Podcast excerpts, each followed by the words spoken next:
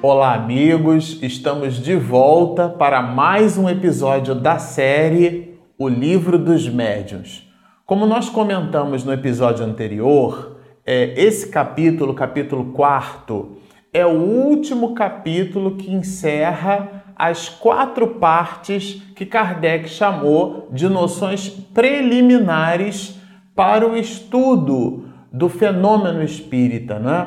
Para o estudo do comportamento dessa verdadeira antena transceptora, que é a reunião mediúnica, aportando para nós, mergulhados na carne, a realidade do mundo espiritual que se nos apresenta através da manifestação medianímica. Essa manifestação depois de lançado o livro dos médiuns, ou perdão, depois de lançado o livro dos espíritos, Kardec entendeu, lançando a revista Espírita, que é uma revista de estudos psicológicos, portanto, fala da psique, da alma humana. Ele entendeu a necessidade desse livro, desse opúsculo, o livro dos médiuns que é um livro que trata do que o próprio codificador chamou de espiritismo experimental, isto é, as relações é, do mundo espiritual, de nós mergulhados na carne com o mundo espiritual. E o capítulo 4, que a gente chama, Kardec chamou aqui de sistemas, nós chamamos esse capítulo de um presente para nós porque ele, ele, esse capítulo, mostra uma linha de raciocínio de Kardec refutando vários sistemas de pensamento. Nós paramos no item 37, onde Kardec fala sobre o sistema de negação. E nesse sistema, que ele fala aqui justamente do pensamento no sistema de negação dos adversários do Espiritismo, nós comentávamos ele no episódio anterior, mas aqui a gente quer mergulhar um pouquinho mais, tá certo? É, ele cita o próprio codificador em dois grandes opúsculos, aonde ele faz menção a esse sistema de negação e o próprio codificador se nos apresenta esse sistema de negação como fazendo parte da linha de pensamento do materialismo, isto é, daqueles que se movimentam com um pensamento de que não há nada depois da vida, né? só há a morte, a disjunção molecular, e aí acabou tudo. É, para aqueles que pensam assim, que se movimentam assim, o sistema de negação é a linha de raciocínio onde a pessoa refuta a ideia, pronto e acabou. Mas o codificador, ele nos apresenta duas grandes obras aonde ele expõe uma espécie de contraponto a essa linha de raciocínio. A primeira obra é o livro que é o Espiritismo, que surge né, depois do Livro dos Espíritos, é um opúsculo magnífico.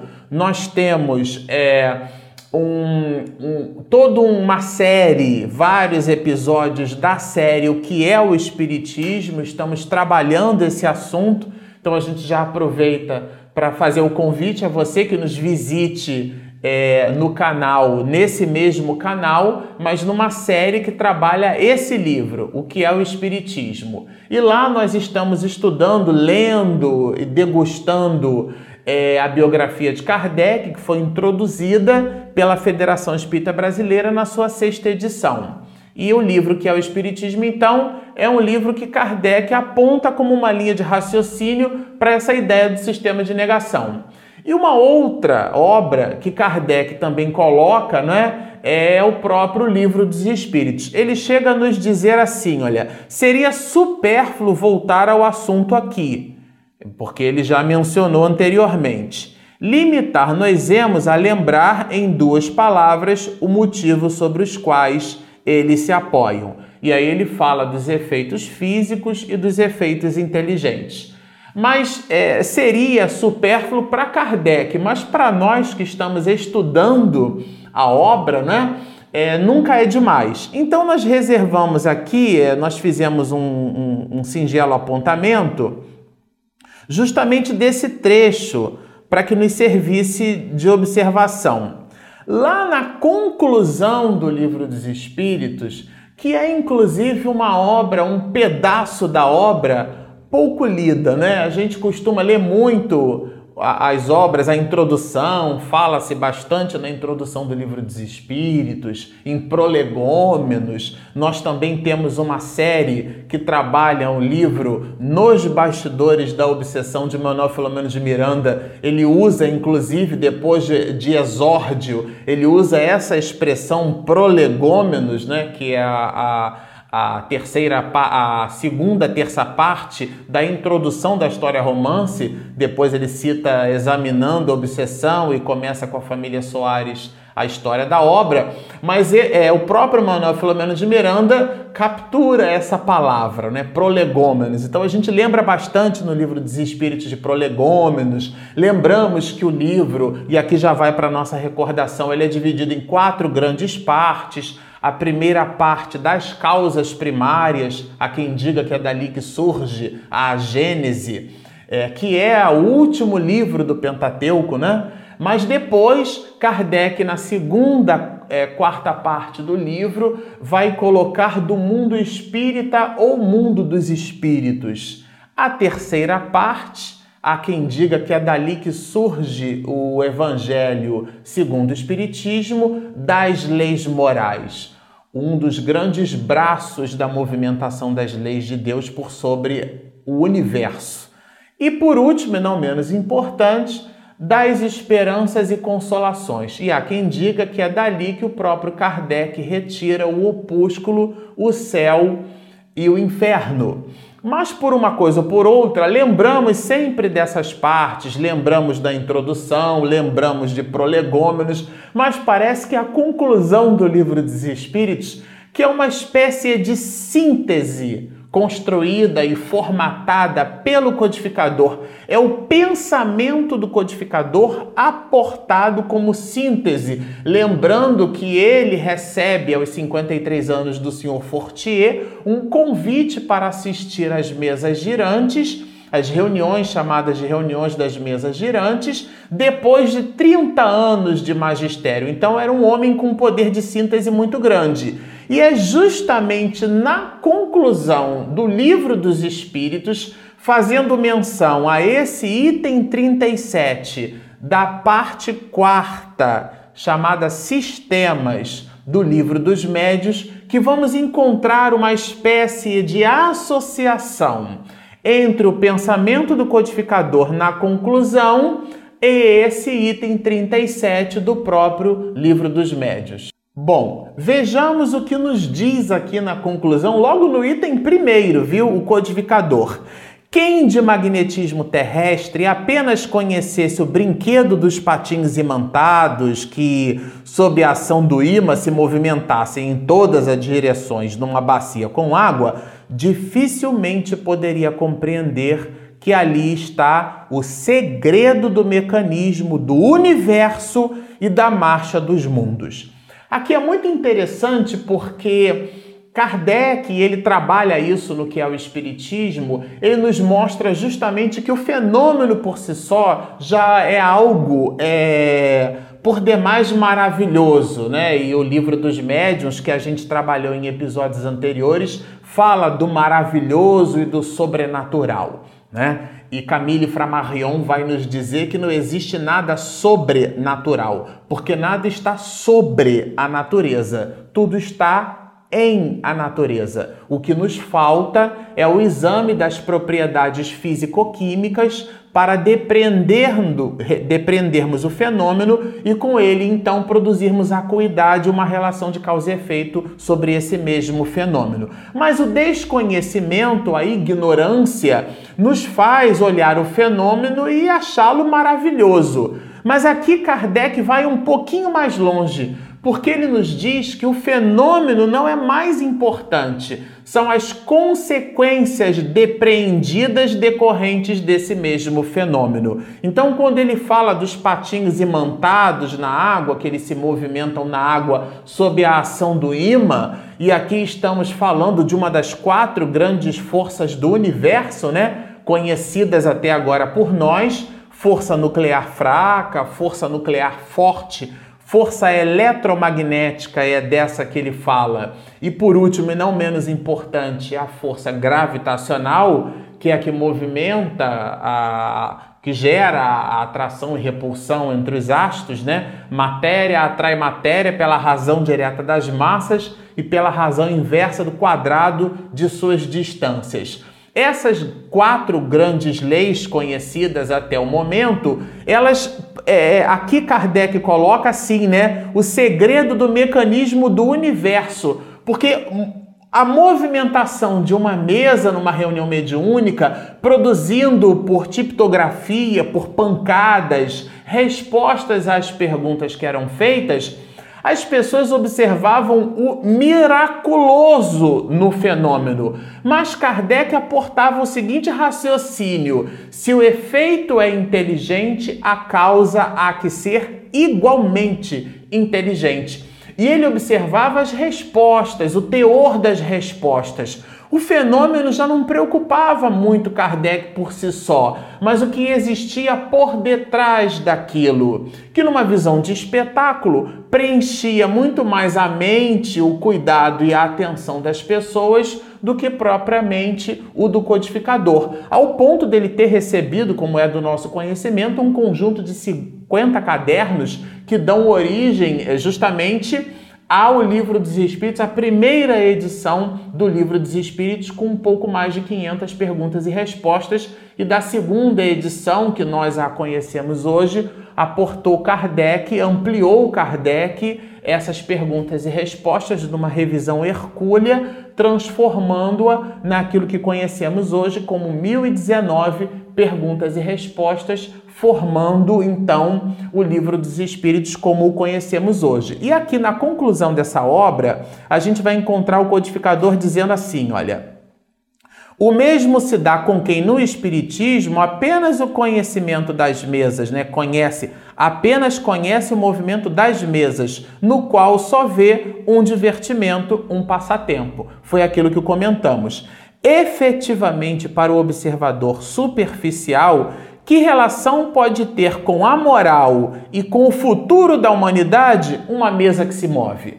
Quer dizer, é a análise na superfície. Esse item aqui da conclusão do Livro dos Espíritos, para você que está nos assistindo, super recomendamos a releitura. E para aqueles de nós que ainda não nos debruçamos sobre esse item, vale super a pena a leitura, porque, repito, é o pensamento do codificador, é o pensamento síntese do codificador. E diz ele um pouco mais adiante.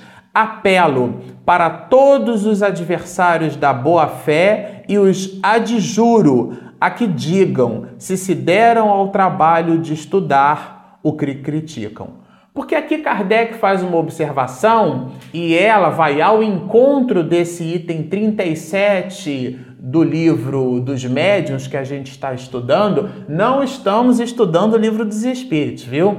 Aqui é um estudo, a nossa proposta é um estudo sistematizado. Então, como o próprio codificador, lá no item 37 da parte quarta, sistemas, cita o livro dos Espíritos como sendo o ingrediente a essa resposta que ele refutou ampliação, na nossa proposta sistematizada, a gente mergulhou na conclusão do livro dos Espíritos para fazer um link com o pensamento do codificador, já que ele aborda é, como síntese dos grandes braços efeitos inteligentes e efeitos físicos para explicar um pouco da ideia que as pessoas construíam, que era a ideia de refutar o sistema, né? Que refuta simplesmente pelo movimento de refutar, sem aportar ali nenhum tipo, nenhuma linha de raciocínio consistente, o que o próprio codificador chamou de sistema de negação. Então, para combater ou para nos fazer pensar sobre esse sistema de negação, Kardec nos faz pensar aqui na conclusão do livro dos Espíritos a necessidade do mergulho. Isto é, para que eu critique algo, eu preciso, no mínimo, conhecer o que eu estou criticando. Então, algumas pessoas elas usam uma linha de zombaria, Já observamos nas redes sociais, por exemplo, alguns determinados religiosos, quando fazendo menção a um outro tipo de é, profissão de fé, né, usando o plural de fé como fezes e fazendo todo um gracejo a respeito da, do conjunto de princípios e da religião que as outras pessoas esposam. Essa linha de pensamento que o próprio codificador chamou de zombaria, ela é uma linha muito afastada pelo, pelo codificador, muito afastada por Kardec, porque vai de encontro, isto é, se choca com essa retidão de juízo aportada pelo próprio codificador. Na revista espírita, a gente vai observar Kardec combatendo é, ideias e não pessoas. É como se estivéssemos chateados ou aborrecidos com um filho nosso que faz uma malcriação mas ficamos chateados com aquilo que ele faz, mas ele é nosso filho. Então é como alguém, por exemplo, que se vê é, é, criticando o fumo, mas o fumante é um ser humano, merece o nosso carinho, o nosso respeito, a nossa consideração, muito embora a sua atitude esteja em desalinho com aquele conjunto de princípios que nós esposamos afastar isso, separar uma coisa da outra, esse discernimento foi o que Kardec é, é, propôs aqui para nós. Então diz ele, olha, zombar de uma coisa que se não conhece, que se não sondou com o escalpelo do observador consciencioso, não é criticar, é dar prova de leviandade e triste mostra de falta de critério.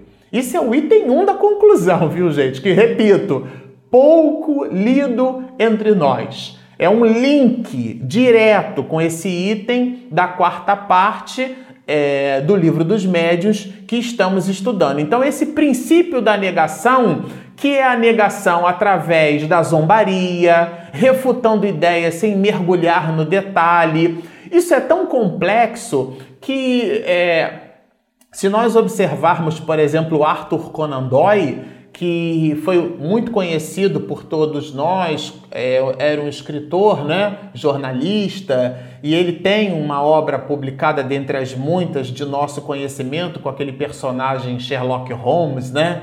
Inclusive tem uma frase que ele diz assim, elementar, meu caro Watson, né? É, essa frase ela não existe na literatura portada lá por ele, né? Mas pois muito bem.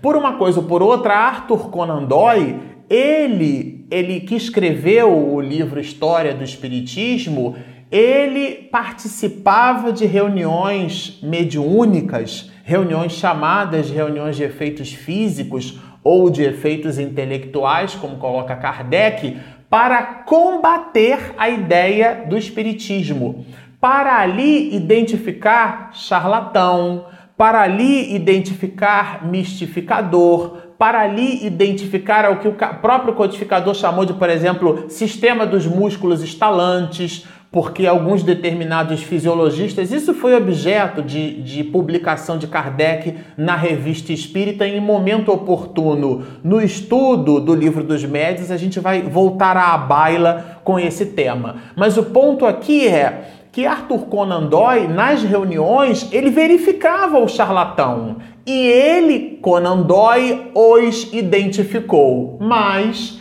percebeu na fenomenologia fatos que de verdade não poderiam ter sido construídos através do embuste é, acompanhando o nosso querido Divaldo Franco pelo roteiro dele este ano no Rio de Janeiro, agora em 2018, ele mesmo comenta quando criança que uma das suas primeiras visões mediúnicas foi a sua avó.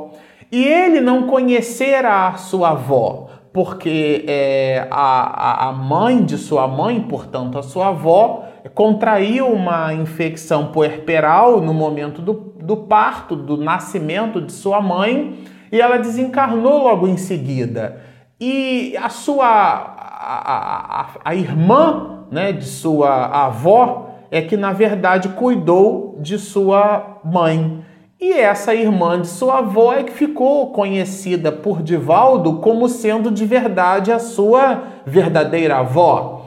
E a família, a mãe do Divaldo, nunca comentou esse assunto com ele. Ele era criança. E ele, olha, eu estou vendo uma senhora aqui que me diz ser a sua a sua mãe. Isto é, ela, minha avó. E o Di comentou isso, né? Que ele não tinha uma relação de causa e efeito muito grande com esse assunto, não era habitual da família, né? essa questão de propagação de laços de segunda, terceira geração e tudo mais. E o Divaldo não tinha nenhum conhecimento de sua avó. E a, a, a mãe, então, é, parece que dá um tapa nele, achando que ele estava fazendo uma brincadeira, o gracejo, mas o ponto é, ele descreveu a senhora. Inclusive, ela parece que foi é, é, o corpo, né, quando do sepultamento, naquele movimento de deixar um último objeto como lembrança, foi colocado um broche, um, um, um camafeu, um objeto. E, e a senhora, a sua avó, portava esse objeto e se apresentou para o Divaldo e ele disse assim: Olha, eu inclusive estou vendo e descreve o objeto.